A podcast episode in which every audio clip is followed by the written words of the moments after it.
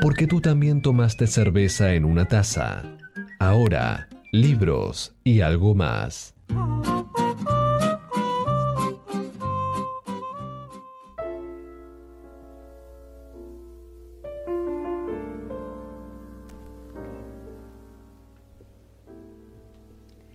¿Te acordás cuando le decías a tu vieja que te quedabas a dormir en lo de una amiga, pero en realidad te ibas a bailar? ¿Te acordás de esas horas muertas, pesadas, pero llenas de risa sentada en la esquina de una plaza tomando del pico? ¿Y los primeros puchos? ¿Las primeras rateadas? ¿Y del fin del mundo? ¿Y los dramas? ¿Y de que no te importara nada, absolutamente nada? Bueno, no. Nada no. Sospecho que había algo que te importaba más que todo. Tus amigas.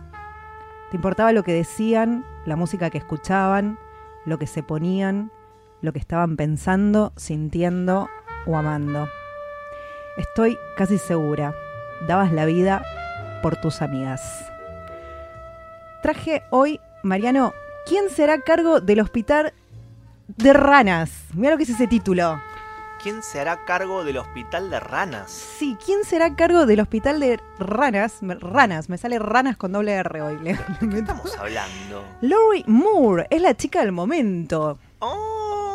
De Lori Moore. De Lori Moore. Se acaba de editar hace poquito sus ensayos por la editorial Eterna Cadencia, pero acá traje su novela, esta novela que se llama así, ¿Quién será a cargo del hospital de ranas? Que cuenta la historia de la protagonista Barry, que vive en el norte de Estados Unidos y está de paseo con su marido en algún lugar de las Europas y empieza a recordar su juventud. Su juventud que trabajaba en un parque de diversiones, de esos, viste, de las películas muy yankees que montan en el momento. Ay, los amo. Quisiera ir a uno. Exacto. Bueno, ella trabajaba ahí con su mejor amiga Sils.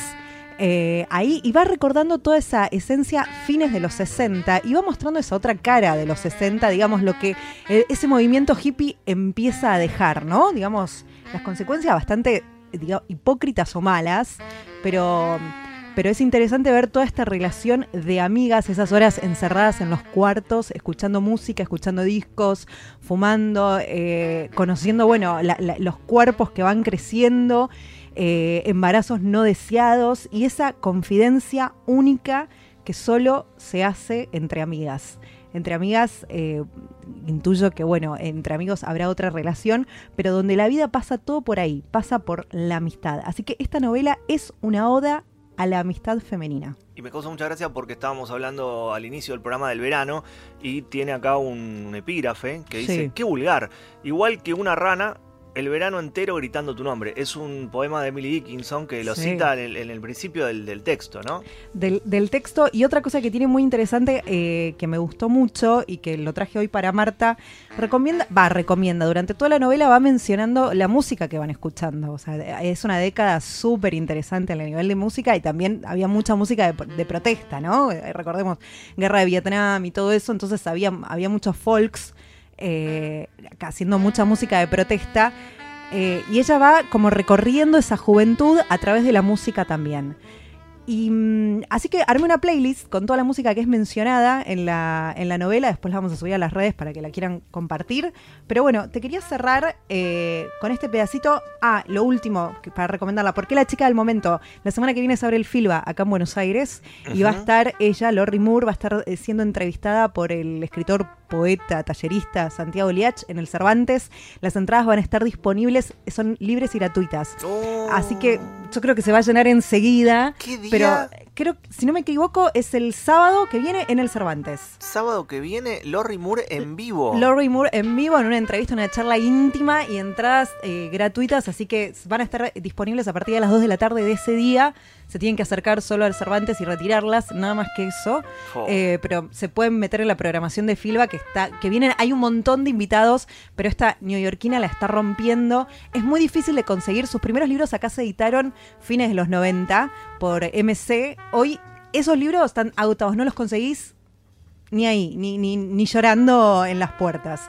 Pero bueno, Eterna Cadencia em- empezó con una reedición de sus novelas y ahora sus ensayos que son hermosos también. Eh, así que le- se los recomiendo muchísimo para que se metan en esta Lori Moore que la está rompiendo. Y me voy con esto para que se den cuenta un poquito lo que dice sobre la música.